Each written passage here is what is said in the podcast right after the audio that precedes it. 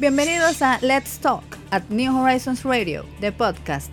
En este escenario, el concurso de las ideas tiene una plataforma activa, veraz, crítica y diferente para la comunidad educativa, la nación dominicana y el mundo. New Horizons Radio apuesta a generar ese espacio de aprendizaje innovador que sirva de complemento para todos los proyectos que exhibe nuestra inmensa familia educativa. Quédate conectado. Un nuevo capítulo comienza ahora. New Horizons Radio. Estamos de regreso en New Horizons Radio. Gracias por continuar con, acompañándonos y como hemos prometido, bueno, pues seguimos hablando de salud desde todas las áreas que, confluyen, que convergen para poder eh, nosotros tener una salud integral apropiada. Hemos venido hablando de salud, de la atención primaria, hablamos la semana pasada también, digamos que en un overview del sistema de salud dominicano con el ministro de Salud Pública y hoy, bueno, pues se sienta con nosotros José Manuel Vargas, quien es el director ejecutivo de la DARS ARS, ¿cierto? Bienvenido a nuestro espacio. Muchas gracias por la invitación. Gracias, José Manuel, por estar acá con nosotros. Mira, para New Horizons Radio y para toda la comunidad de centros educativos privados, el tema de salud es un tema fundamental, porque la salud no solamente afecta a las posibilidades de aprendizaje de la población, sino que afecta inclusive temas eh, coyunturales que se pudiesen quizá interpretar de esa forma y que aquí hemos venido explicándolos como, como es inclusive el tema del transporte. Nosotros hemos eh, identificado y tratado de llevar a la, inquietud de la población en general como la carencia de centros eh, de servicios sanitarios suficientes, no solamente para, la, para las grandes emergencias, sino inclusive para temas eh, pequeños, se traducen en congestionamiento vial en las grandes urbes, porque todos tenemos que asistir aquí si queremos perseguir salud.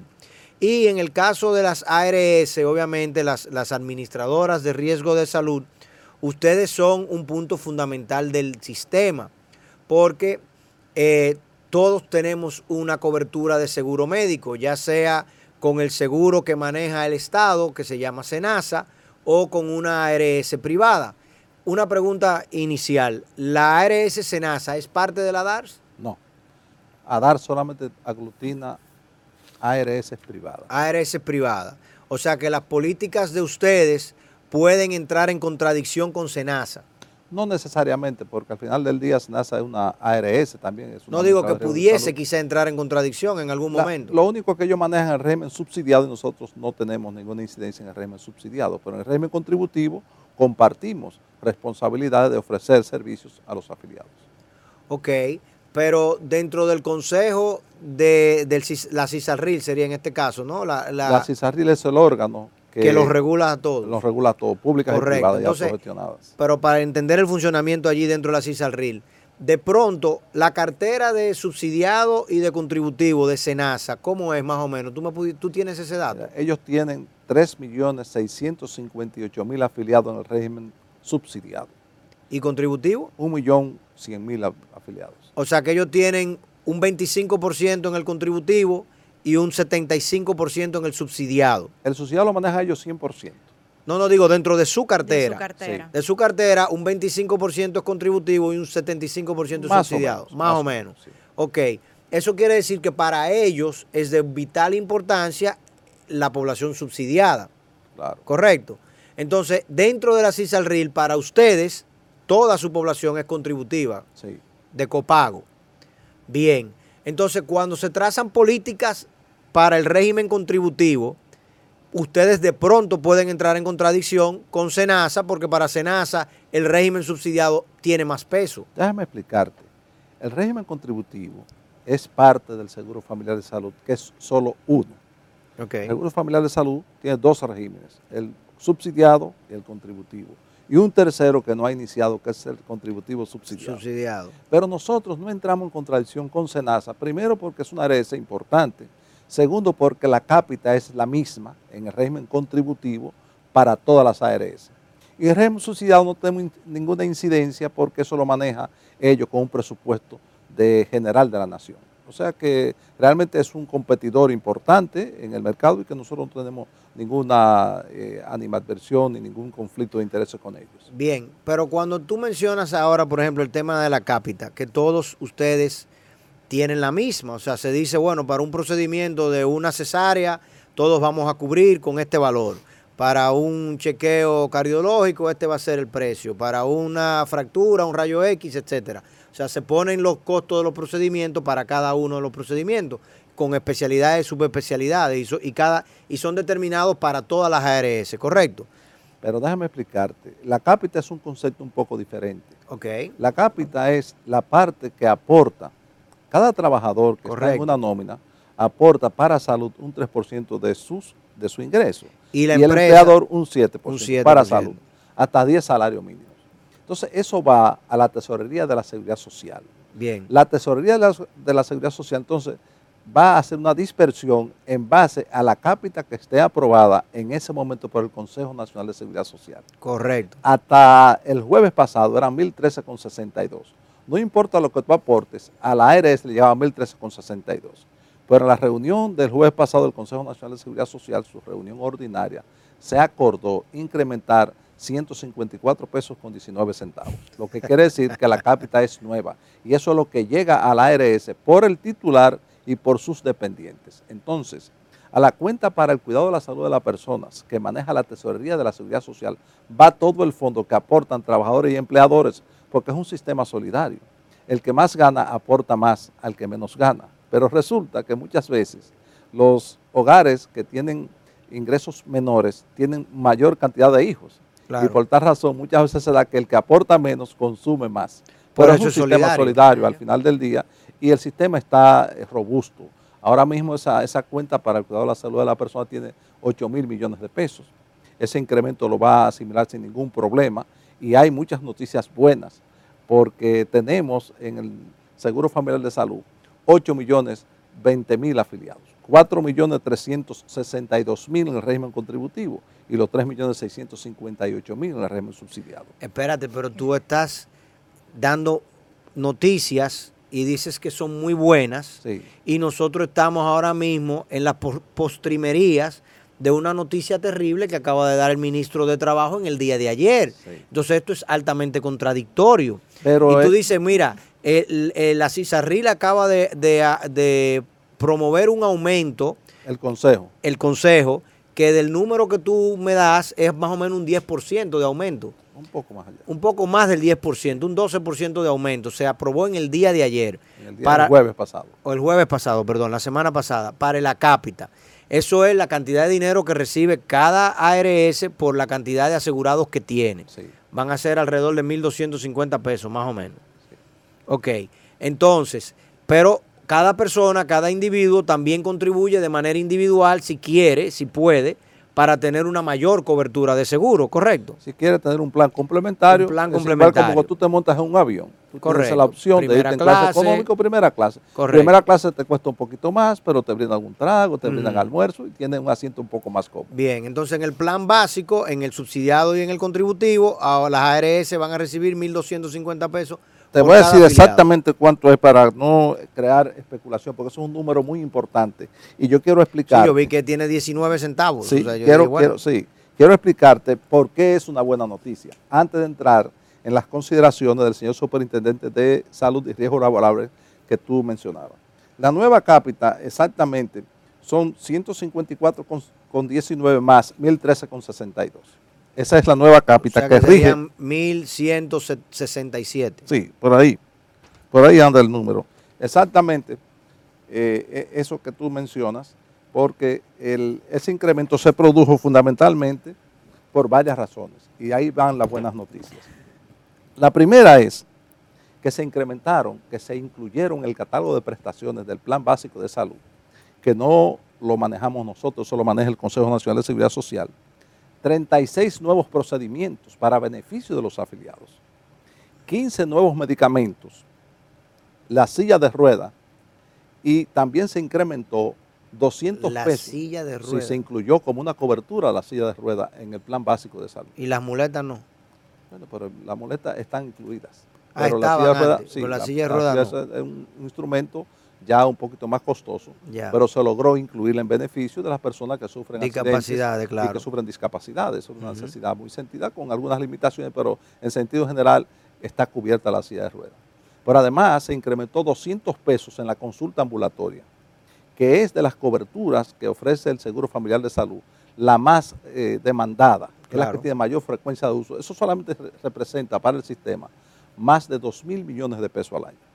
Y también se incluyó 300 pesos adicionales para las clínicas en las habitaciones y un 15% de incremento en ayudas diagnósticas para los procesos interhospitalarios.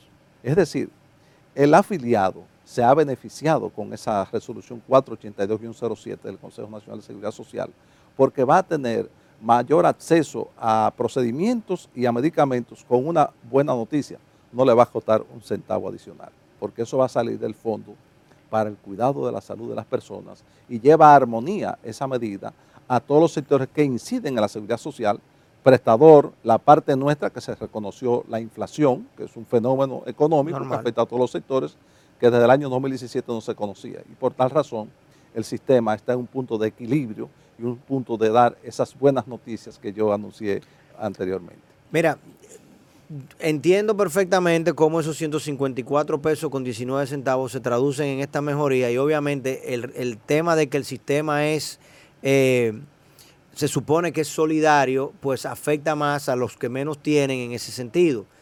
Sin embargo, vuelvo y te repito, es un poco contradictorio cuando al mismo tiempo que se están dando estas resoluciones y estos ajustes, tenemos al ministro de Trabajo diciendo que el sistema no posee recursos para poder implementar la atención primaria y que la atención primaria requiere de 700 millones de pesos mensuales, está consignado en la ley, la ley ya tiene 18 años de vigencia, o sea que ya es una ley que pasó de teenager casi adulta, y todavía no logramos implementarlo. Si tenemos un 80% de la población dominicana, un 70 y tanto por ciento, porque lo sabremos exactitud el año que viene cuando se realice el censo, pero si hablamos de 11 millones de habitantes y tenemos 8 millones cubiertos, tenemos un 70-75% de la población cubierta. 77. 77% de la población cubierta.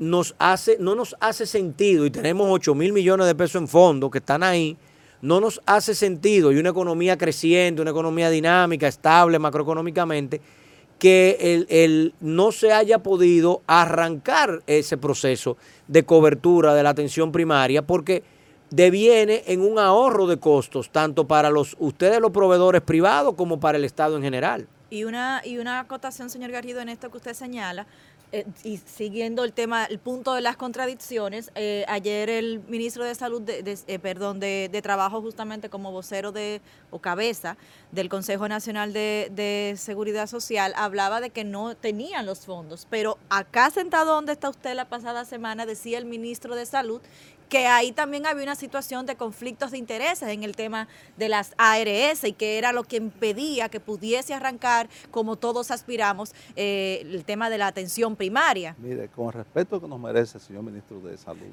que es una persona que nosotros reconocemos su profesionalidad y su verticalidad, y además somos amigos, esa, esa afirmación no es correcta, ni nosotros la compartimos. Nosotros como sector, las administradoras de salud, siempre hemos sido partidarios de la implementación de atención primaria. Primero, porque es algo que está en la ley, en varios de sus artículos, en la ley 8701, y es verdad que el sistema no tiene tantos años porque el régimen contributivo arrancó en septiembre del año 2007. En el 7, correcto. Entonces, pero nosotros eh, siempre hemos estado de acuerdo y lo hemos manifestado en diferentes medios de comunicación y públicamente en cualquier esfera, en cualquier instancia, que es necesaria la implementación de la atención primaria. Primero, porque está en la ley, como decíamos anteriormente. Segundo, porque beneficia al afiliado, va a descongestionar los hospitales y las clínicas de segundo, tercer y cuarto nivel. Tercero, promueve la salud y previene la enfermedad, que de eso se trata. La parte preventiva, que ahí ya la, mayor cantidad de dinero ya está ahorrado. Tercero, también conlleva la creación de un récord médico único Hoy en día, usted como ser humano tiene que cinco récords médicos. Su, la mujer, el caso del ginecólogo tiene uno, el pediatra tiene otro. Si tiene un problema del estómago, entonces su gastroenterólogo tiene otro. Y en fin, cada especialista tiene una parte de su récord, pero su, récord tiene que ser integral, porque en la medida que ese récord sea integral y conozcan la historia clínica de sus ancestros, la, posibilidad de ser asertivos son mucho mayores. El ministro de Salud hablaba de que están haciendo grandes inversiones en tecnología para poder hacer esas capturas de, de los récords médicos y de cómo, primero, o sea, las contradicciones aquí son intensas, porque él habla de que tenemos en el país 1.200 unidades de atención primaria que ya están funcionando. Entonces, caramba, esas 1.200 unidades de atención primaria tienen récord eh, y están esos récords a disposición del resto del sistema.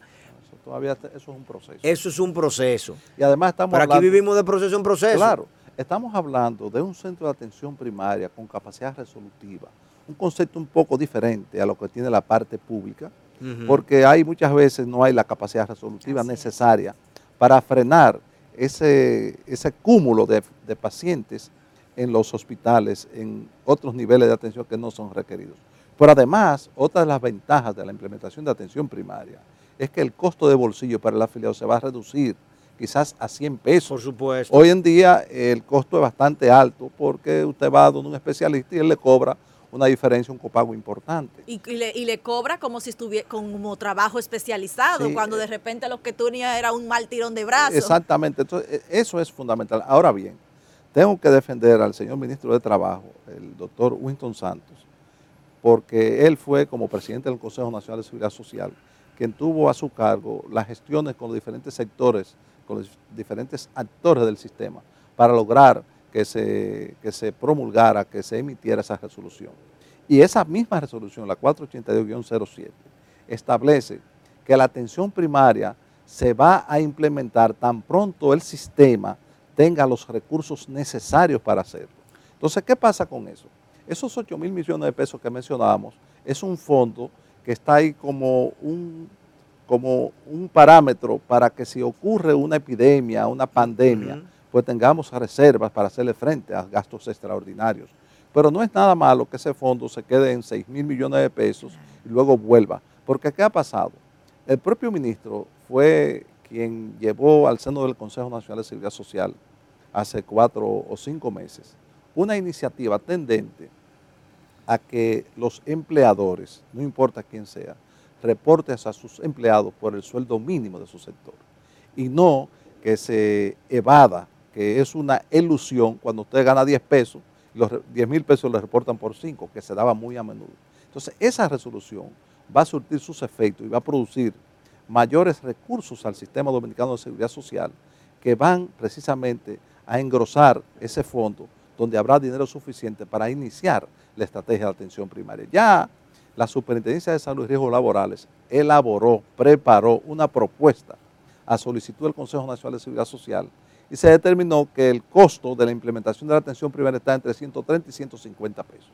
Yo pienso que vamos por buen camino y el Estado tiene el deber de cumplir con la ley, porque la ley es igual para todos y la atención primaria es una necesidad de la población dominicana y del sistema de salud. ¿Y quién está velando porque, el, gobierno cumpla, haga cumplir la ley? Porque al final de cuentas... Desde aquí estamos nosotros hablando de eso. Estamos haciendo y toda la sociedad está haciendo eso. Vamos a hacer una pausa comercial, señor Garrido. Eh, y bueno, tras la pausa seguimos conversando porque tenemos todavía mucho, mucho tema por donde cortar. Ya regresamos. New Horizons Radio. Bienvenidos de regreso acá a New Horizons Radio. José Manuel, eh, usted hablaba y planteaba anteriormente que, en primer lugar, a partir de esa resolución, ya tendremos entre 130 y 150 pesos adicionales que deberían entonces eventualmente agregarse para al, contributivo, a lo que la Tesorería Nacional le asigna a cada ARS por su afiliado para poder arrancar el sistema de atención primaria me llama poderosamente la atención. Vamos a suponer, la Tesorería de la, Seguridad Social reconoció ese, ese valor y le va a, entregar a cada ARS ese dinero. Eso implica que mañana vamos a tener una clínica de atención primaria en un lugar. ¿Quién se supone que debe de construir la clínica? ¿Quién debe de edificarlo y de sostenerlo? Lo primero es que la ley 8701 que creó el Sistema Dominicano de Seguridad Social prohíbe la integración vertical. Es decir, nosotros como sector no podemos tener... No se pueden ser proveedores. exactamente. Eso es algo contradictorio porque en los países donde se ha implementado el sistema de seguridad social, se le permite a las administradoras de riesgo de salud por lo menos un 30 o un 40% de integración vertical para eficientizar el sistema y tener mejores controles.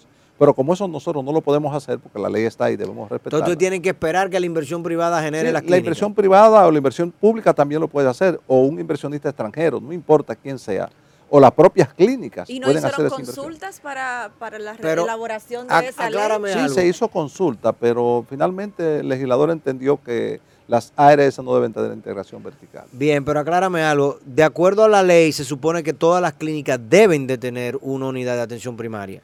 No necesariamente. Las clínicas, si quieren, pueden invertir en ese renglón. Ah, pueden invertir. y tiene que ser un centro fuera de la clínica, porque se trata de algo con capacidad resolutiva y para atender las necesidades más sentidas de la población, porque se ha determinado que de un 72 a un 80% de los problemas de salud que sufre un ser humano se resuelven en esa instancia.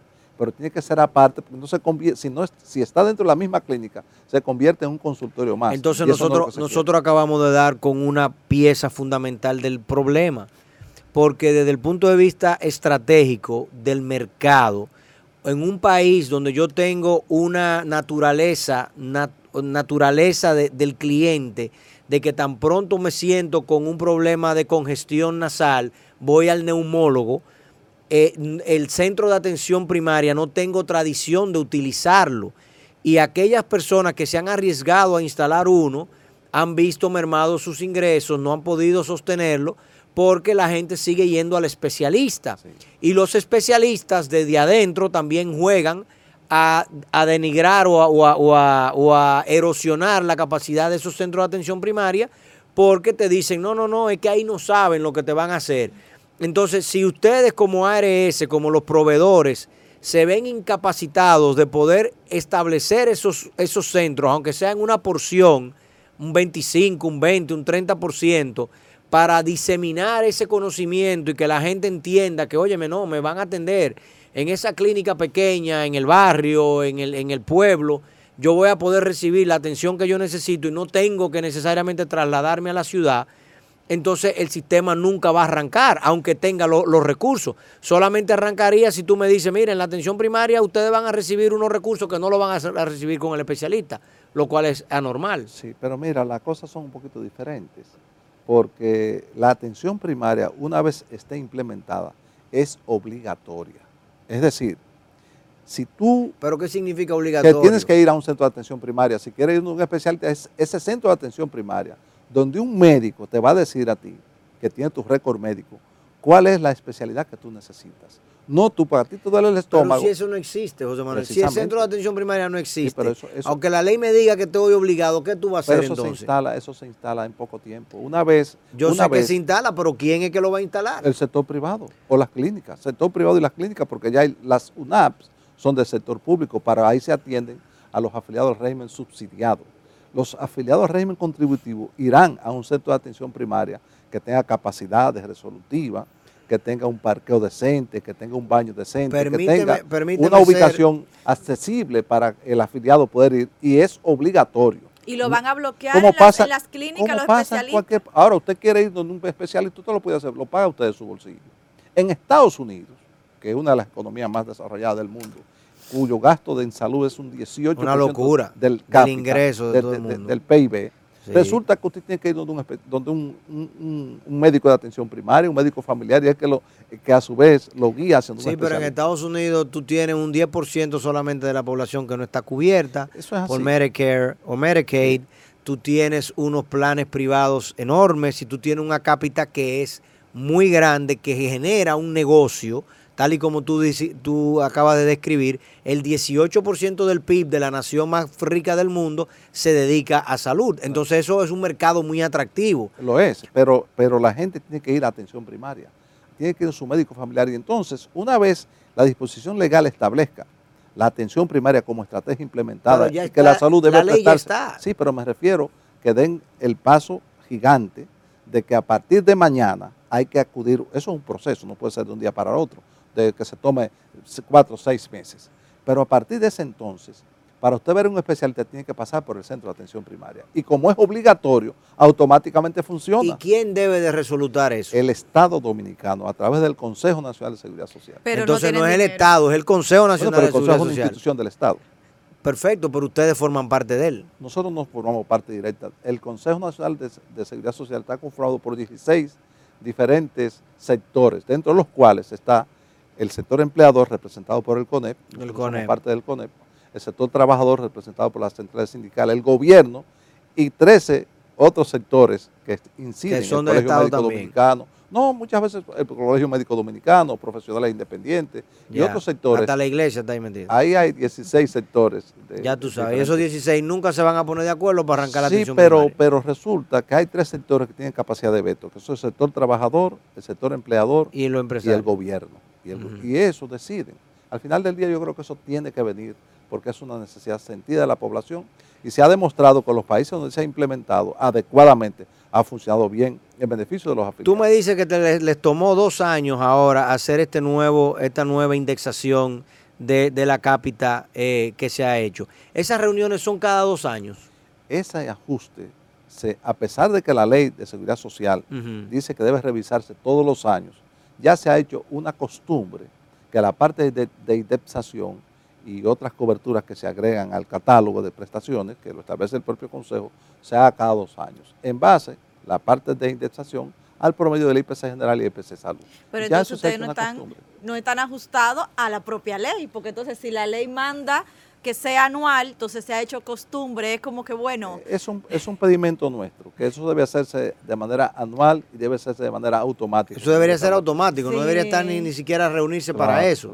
Y mucho menos pasarse tres o cuatro catálogo de prestaciones es un catálogo que tiene que ser dinámico, porque los seres humanos somos dinámicos. Y eso cada cierto tiempo, basado en un perfil epidemiológico que levanta el Ministerio de Salud, que es el órgano rector de la salud en el país, se manda eso se determina ese estudio cuáles son las necesidades de salud más sentidas de la población y se actualiza ese catálogo sometiéndolo al órgano técnico del Consejo, que es la Superintendencia de Salud y Riesgos Laborables, donde se hace un estudio actuarial y se hace un costeo. Bueno, estas necesidades de la población cuestan 8 pesos, se ponen 8 pesos en la cápita y nosotros siempre estamos de acuerdo en que ese catálogo sea actualizado y sea dinamizado. Bueno, ya sabemos que el, catálogo de servicios y, de incluso medicamentos, hablaste de 15 medicamentos que se, que se agregaron, se hace cada dos años. ¿Y cada cuánto tiempo actualizan ustedes lo que le pagan a los médicos? eso es permanente, porque es una labor muy día a día. Eh, no se espera que pase esa indexación para actualizar los médicos. Por ejemplo, ahora yo les mencionaba que para los médicos se incrementó la consulta ambulatoria, que nunca se había incrementado. ¿Y con los médicos especialistas cada cuánto tiempo se hacen las eh, actualizaciones? Eh, nosotros hacemos convenios permanentemente con los médicos, acorde con nuestras posibilidades y acorde con los planes. Si son planes, nosotros estamos básicamente hablando del plan básico de salud, el plan de servicio de salud, el PDSS, porque los planes voluntarios planes de medicina prepaga, planes eh, privados. Complementarios. Ya, ya, ahí se ajusta ya, hay una gestión de riesgo. Usted quiere un Mercedes-Benz, bueno, se le va a costar un poquito más caro. Pero, pero en el plan complementario, las cuotas, las tarifas con los especialistas también están predeterminadas. eso se acuerda con cada uno de los prestadores. Ahora, el plan básico de salud también se acuerda dentro de la red de prestadores de servicios de salud de una ARS. y esa es una negociación con el colegio médico y con las subespecialidades. Se, se, negocia con el colegio médico, con las clínicas, con la con DECLIP. O sea, eso es permanente porque ellos son prestadores de servicios de salud, nosotros somos el sector asegurador que paga esa prestación. Nosotros decimos, los prestadores y nosotros tenemos que vivir en la misma casa, aunque tengamos habitaciones separadas. Porque la finalidad es que el afiliado, que es el paciente, se sienta satisfecho con los servicios que recibe. Y, toda, y todas las, eh, las ARS en los planes complementarios le pagan lo mismo a los especialistas. No necesariamente, porque es una, es, una negociación muy particular entre cada ARS y, y dependiendo de la característica de cada plan complementario que tenga. Ahí hay una gestión de riesgo usted tiene 60 años y padece de hipertensión y es diabético, tiene que pagar una tarifa más cara que una persona que no Ok, pero en tu, en tu experiencia y en tu percepción, ¿tú entiendes que esa negociación se hace entre pares? Yo creo que sí. O sea, ¿tú entiendes que, que las, los especialistas tienen suficiente peso específico como para garantizar que se le está retribuyendo de una manera satisfactoria? Mira, nadie en este mundo está satisfecho con lo que tiene.